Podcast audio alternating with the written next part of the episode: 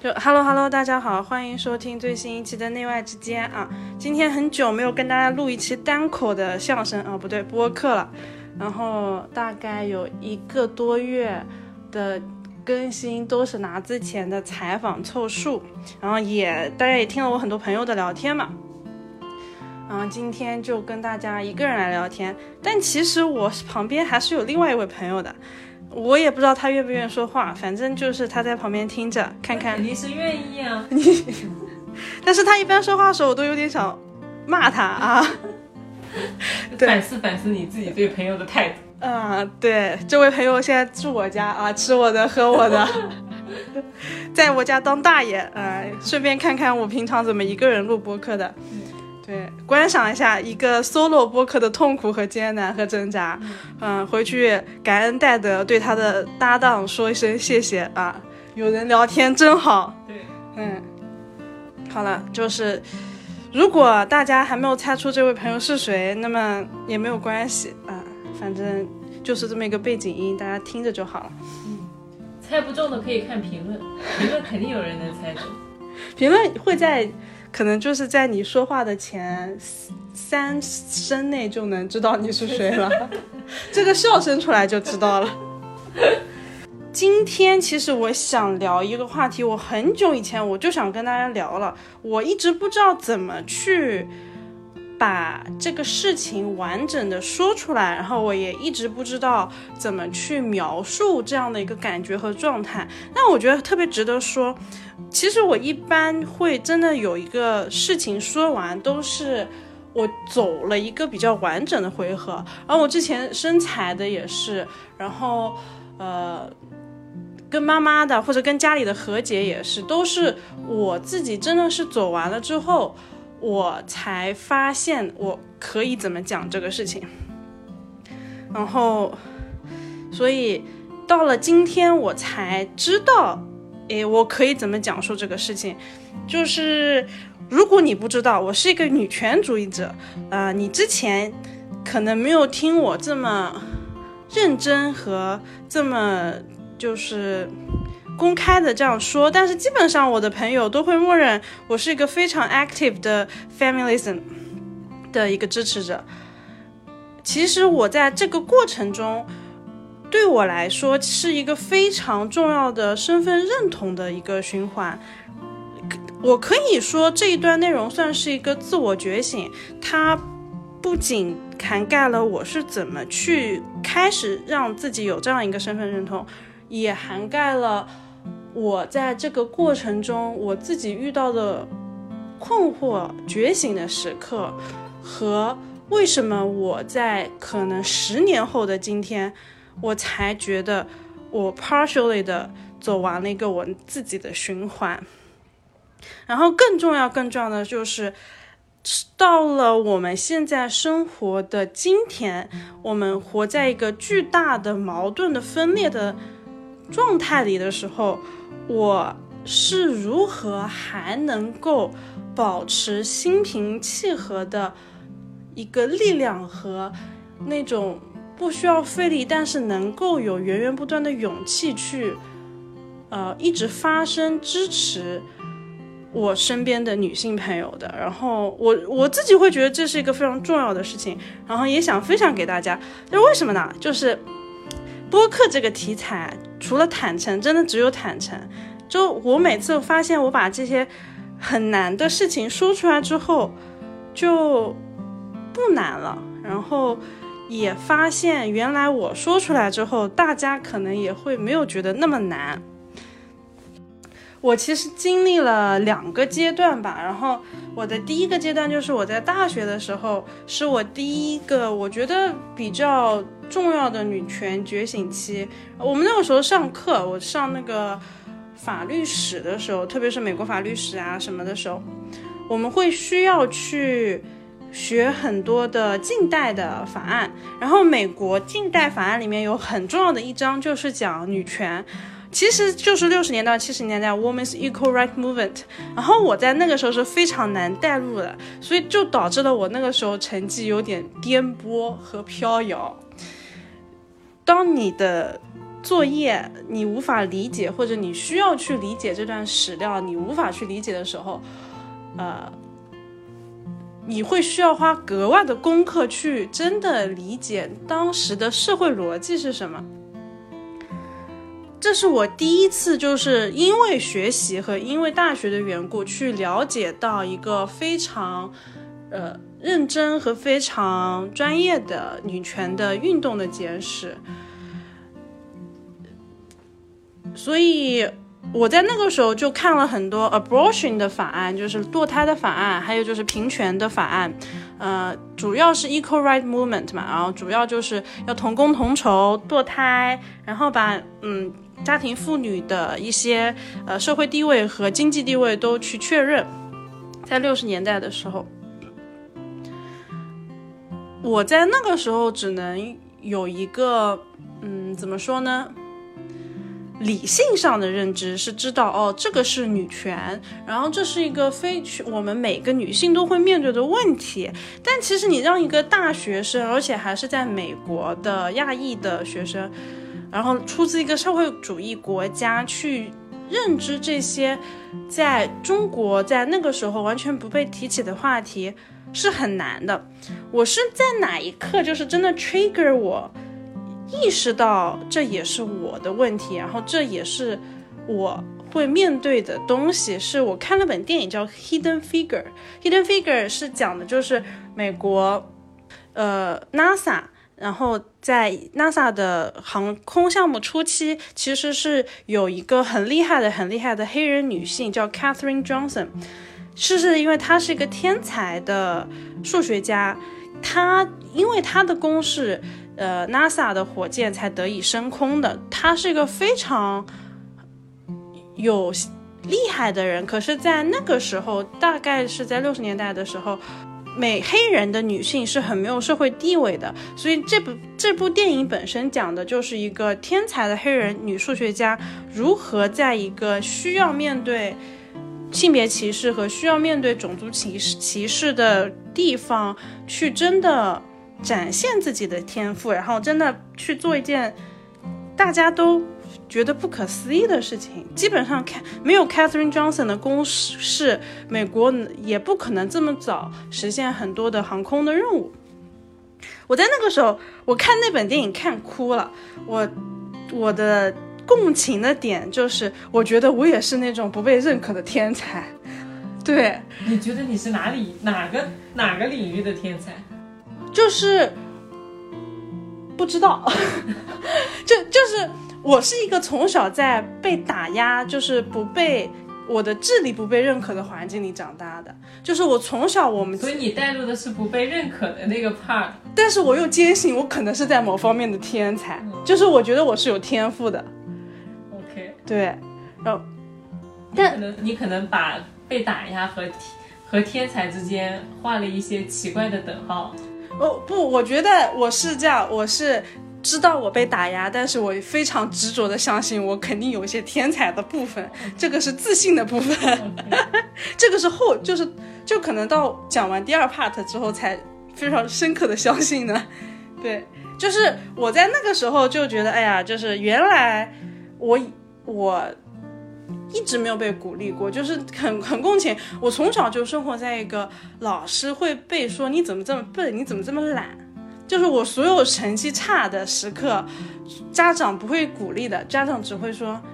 你就是太懒了或者太笨了，就这是很明显的挫折教育，就每个中国人都有这个可能性会拿到的，然后我就不是一个。能在挫折教育里面成长的人，我只会在挫折教育里萎缩的人。我我真的我以前啊，我出国之前成绩就是很平平，但是我学的特别累，特别痛苦。我特别想要被认可，超级想要。然后就是这个认可对我来说非常重要。然后我到了美国之后，我在特别是在大学，我我在高中的时候我还。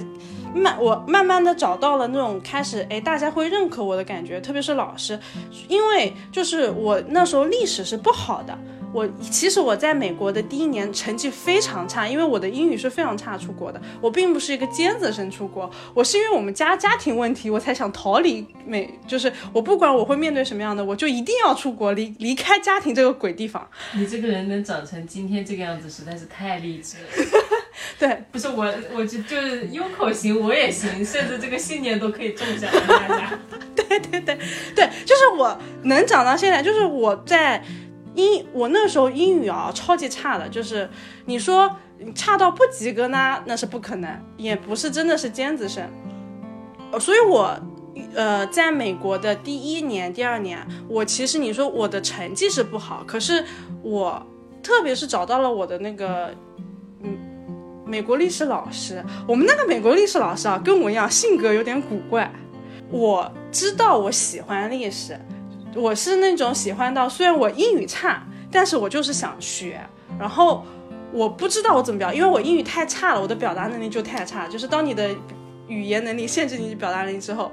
我甚至当时被造出了一个词叫做 “ukoism”，就是 uko 这个人想说点什么东西，他从他嘴边说出来的字，但是你根本听不懂他在说什么。但是他就对我有有一点作用，就是他不会因为我英语差而磨灭我的热情。他其实给了我很多单独的任务，是那个时候 way above，就是超越我的能力范围的。就他当时单独 assign 了我一本历史书，就是一本呃我人生第一次看口述口述的一个八国联军侵华的自传，很硬核，就是你知道八年级全英文一个。一个那个传教士写的巨好看那本书，嗯，然后，但是他就不会觉得就是你要怎么怎么样，他会觉得你喜欢你就去看，然后他也不会告诉你这其实是为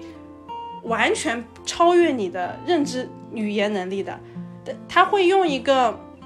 就他不会跟你说这件事情其实对你来说是超纲的，听的，他就觉得说没有超纲这个概念，对，然后他就会叫我去看，哎，那你很小的时候就被那个教就是被。培养了说其实没有对自己设限的这个东西，我是因为他我才这样的。我在之前所有人都说我不行呢，嗯，就是我不晓得为什么大家就要为什么要对一个这么天真可爱浪漫的女孩说 no 呢？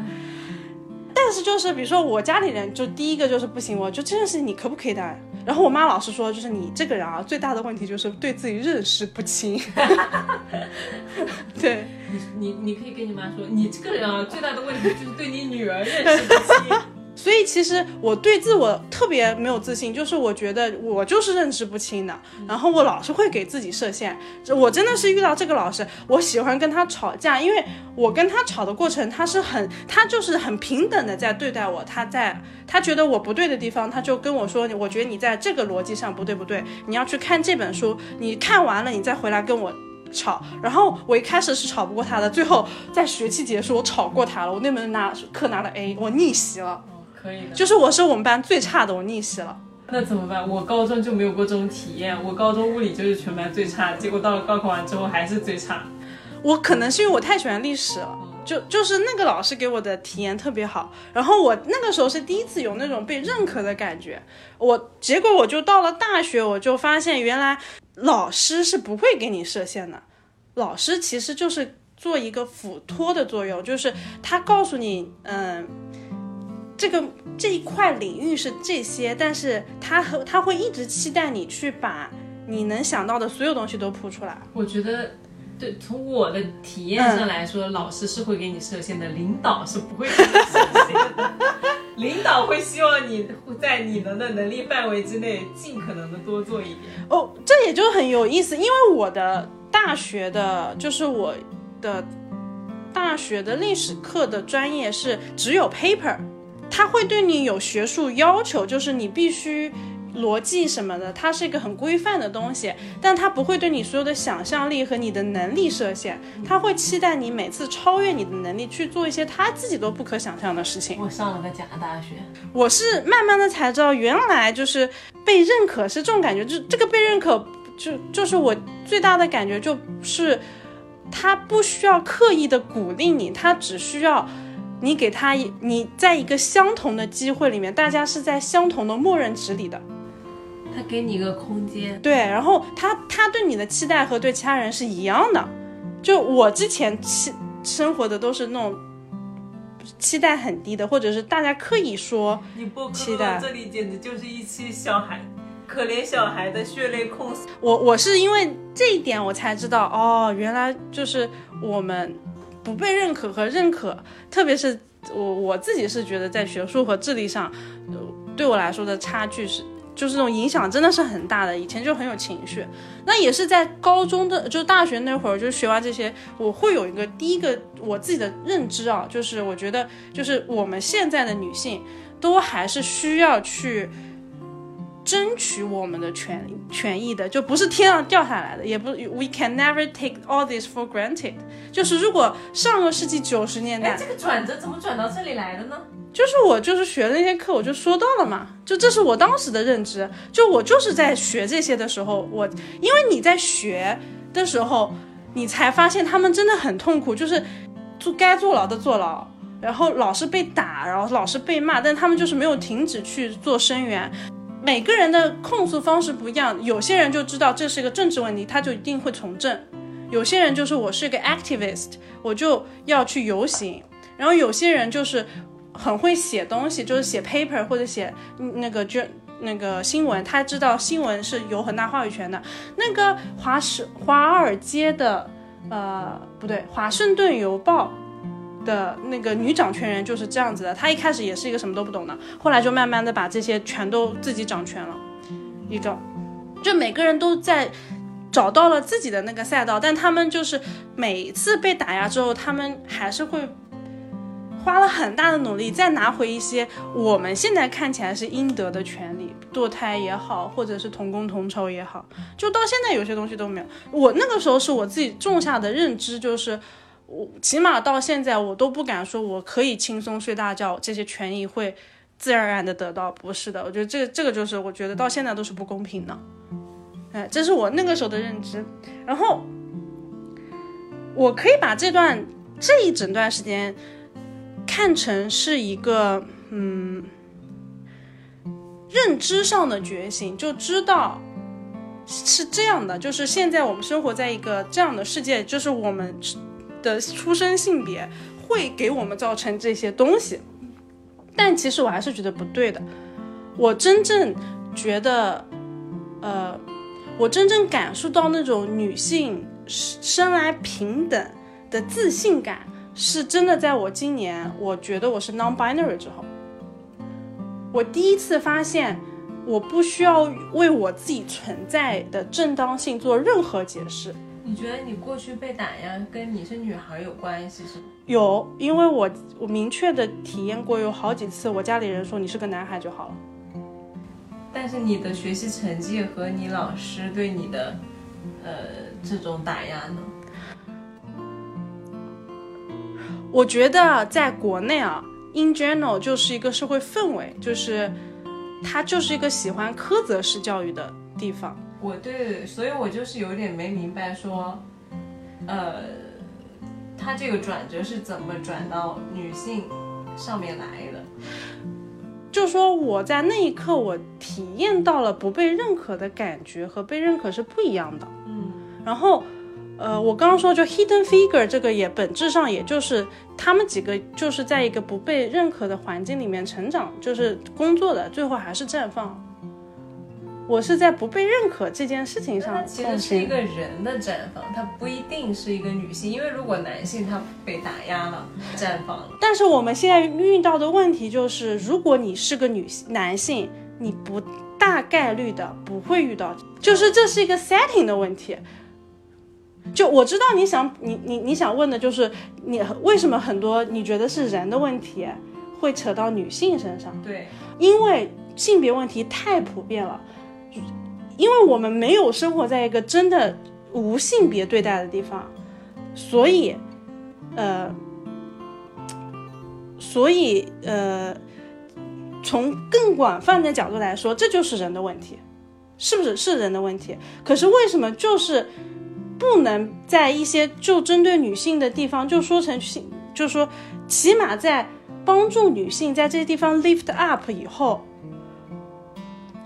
在这就是在这些角落，起码就是要同工同酬，就是要那把这些再打平之后，你才再去讨论这是不是人的问题，因为这个连基本盘都没有到啊。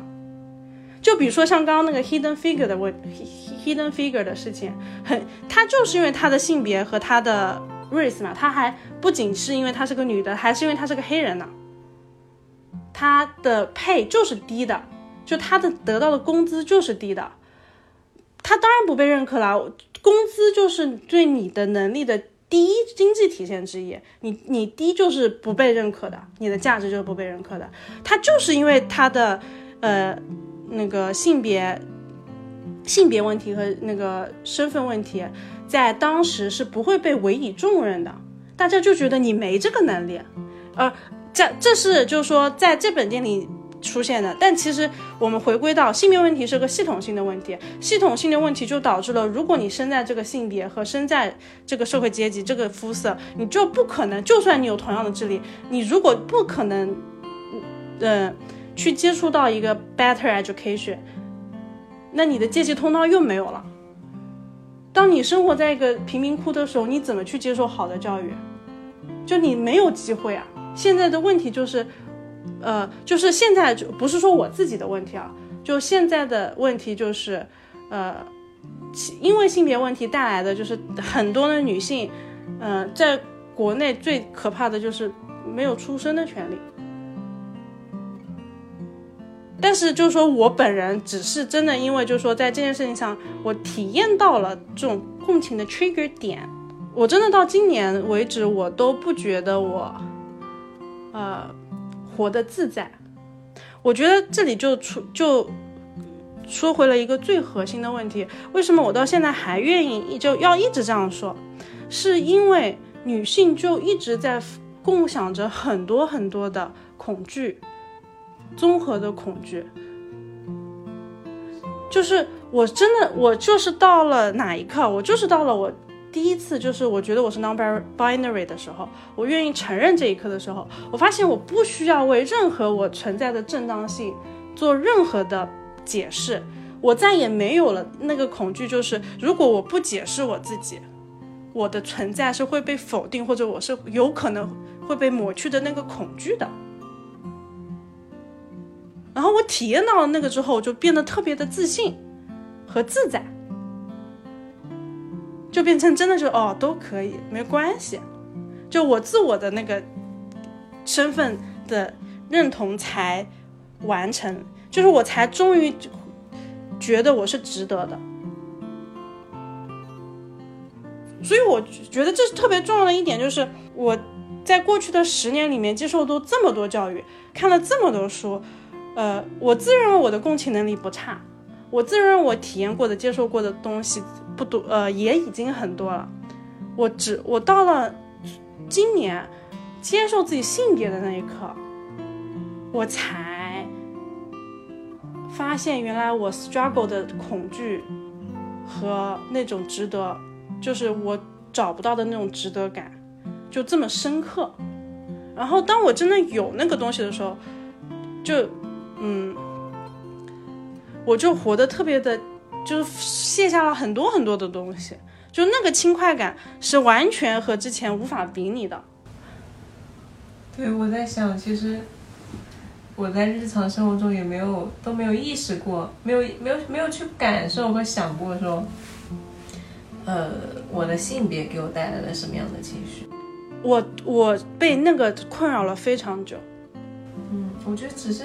只是你意识到了，可能我只是没有意识到，就可能真的是因为我就是我知道我是个 minority，然后我才会在一个这样的环境里面 feel really struggle。就这个 struggle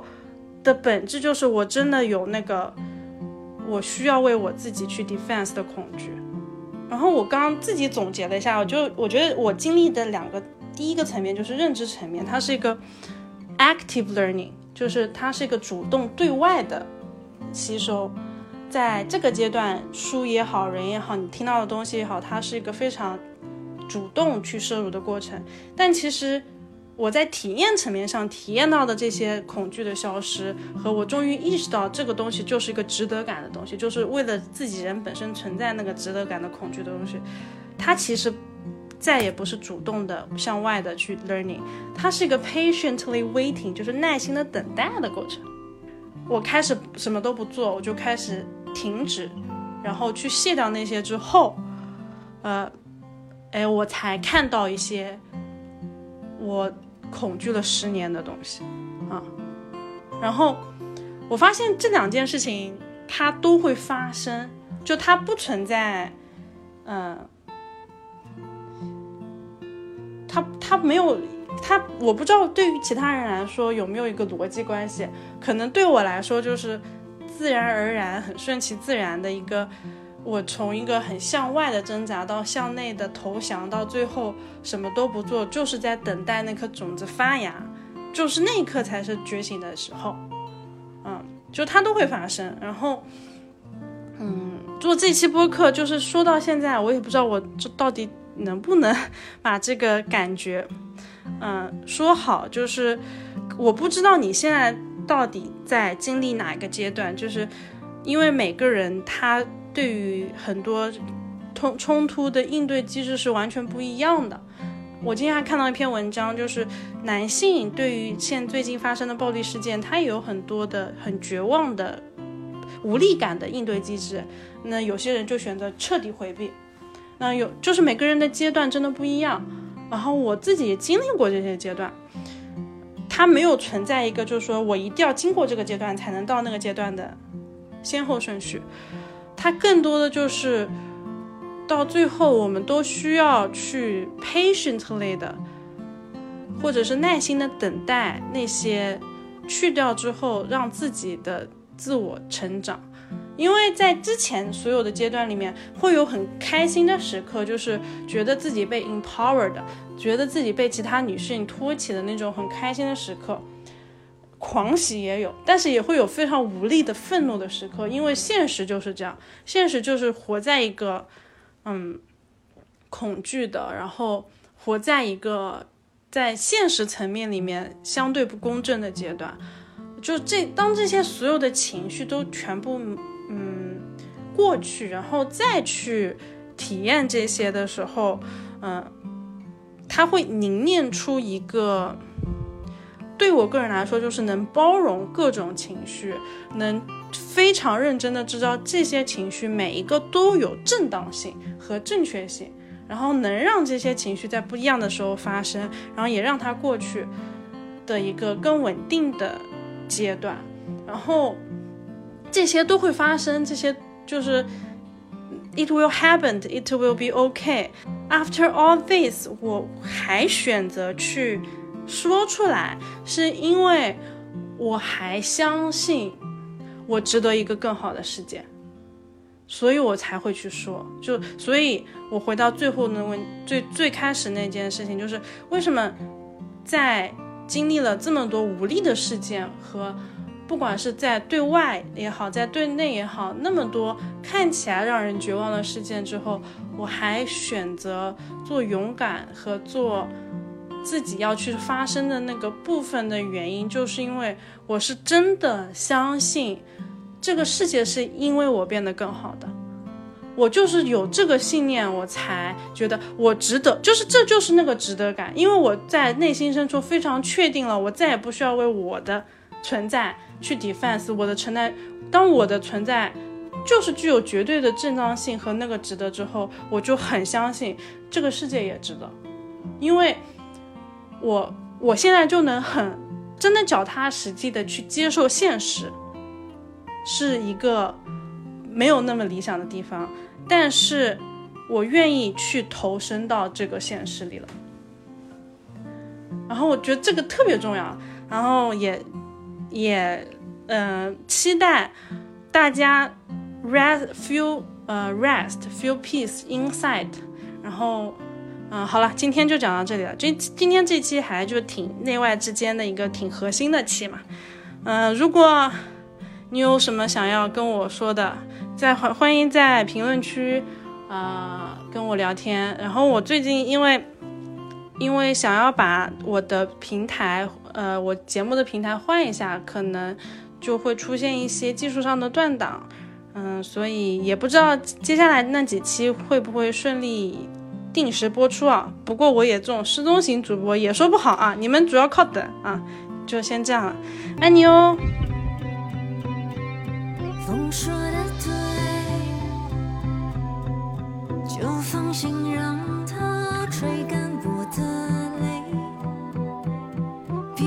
后退。对，就尤其是那种你自己觉得挺丢人的事儿，你往播客上一说，你发现哇，说开了啥也没有。那你先跟我说说你最近最丢人的事情是什么？我已经在播客里讲过了，哦，上头对不对？现在下头了吗？反正就是说出来了，就是就脸皮就更厚了，就无所谓了。哎，我觉得有有两种难啊，一种就是呃，就是像很 embarrassing，就是很难很尴尬，你不知道怎么说出口的那种难，然后说出来了就是无所谓了，真的就是无所谓。特别是你知道你的平台，不管是对一个两个还是对十一几万十万，就是你只要对外说出口的那一刹那，你就知道这玩意儿就说出去了放。出去了。对，啊就说出去话跟泼出去的水一样。对。然后说完之后，脑子里就跟失忆了。这段也这说完，我我到现在我也不不没有再去听我到底在节目里讲了啥，然后下面一堆人说。啊，那个，这不就是我吗？后了吗？我都不记得我自己讲啥。我也是，我一般，而且我还是自己做后期的。我做后期做完，我明明我在做后期那段时间这么痛苦的一阵一一句的纠正一些东西，但是我点完发布那一刻，我就那段记忆彻底从我人生中就走掉了。对对对对就很多听友会跟我说，哎，Uko 你的哪一段怎么怎么样，我都在想，哎，我这是我说的吗？对对，对我还我觉得还有一个难就是，呃，我好像是在用这个播客去表达自己的一个完整的叙事，就是有些叙事是要慢慢累积形成的，它。有些是你当时的状态嘛，就是我感觉怎么怎么样，在这个事件里我怎么怎么样。然后我发现就是有一些很连续的事件，当它是在一个核心的问题上去形成的一些叙事的时候，我需要花时间去真的像这样坐下来，然后把它串成一个属于我自己的叙事，然后对我来说就完了，就这个圈就结束了。你这个属于技术上的难度，哎对。一个属于心理上的难度。对你来说特别是，我现在的我现在的态度就是，只要我不尴尬，尴尬的就是别人。我出柜那一期就是心理上特别有难度，对对对但其实说出来了就，哼，而且说出来最爽就是有任何问题，please please refer back to that，对对对你我就不会再讲了，因为没有了就过去了，对，反正就这两个难是我觉得做播客以来，啊，反而能帮助我一直 overcome 的东西，就特别好。对，哎，我刚刚讲到哪里了？我 怎么会知道呢？哦，我呃，对，女权主义者，对对对对对对对对。哎，这这注定是一期非凡的博客。而且其实这个这个 topic somehow 是对我来说比较严肃的，你很巧妙的消解了所有的尴尬和严肃和紧张，只剩下调侃和轻松。我跟你说了，只要我不尴尬，尴尬的就是别人；对你只要我们不尴尬，尴尬的就是听众。我在掐人中。对我这期不打算剪，你知道吗？我们无所谓的，在上你的台又不上我的台，因为我不想花太多的后期的时间。可以可以。然后对我我自己经历了两个阶段，我我记得你之前也经也问过我类似的问题，哎，我突然发现，在你的台就是肆无忌惮的讲话，非常爽哎，是很爽的就是不。用负责任的感觉。反正就算是骂我，也不会骂到我的评论区，骂在你的评论区。对，对，就我也无所谓，对 主要是我主要是当台主播无所谓。不是这里有一个错配问题，嗯就是就是他不在你自己家，对你的你就会舒服很多。对。嗯，但是你之前是有多不舒服啊？那详情请参见《红楼梦。总能说呢，我们都成长了。》，都成长了。对。嗯，我感觉我是提前经历了那段不舒服，导致了我现在哎，对对，特别是做这种我也赚不了钱，而且现到现在也没有什么甲方爸爸，可能失踪型主播大家找不到，也不知道我是谁，我在哪里这种，就是就真的没有什么压力，挺好的，我觉得很纯粹。很简单。就说话的那一刻是简单和没有压力的，但是后期什么是有的，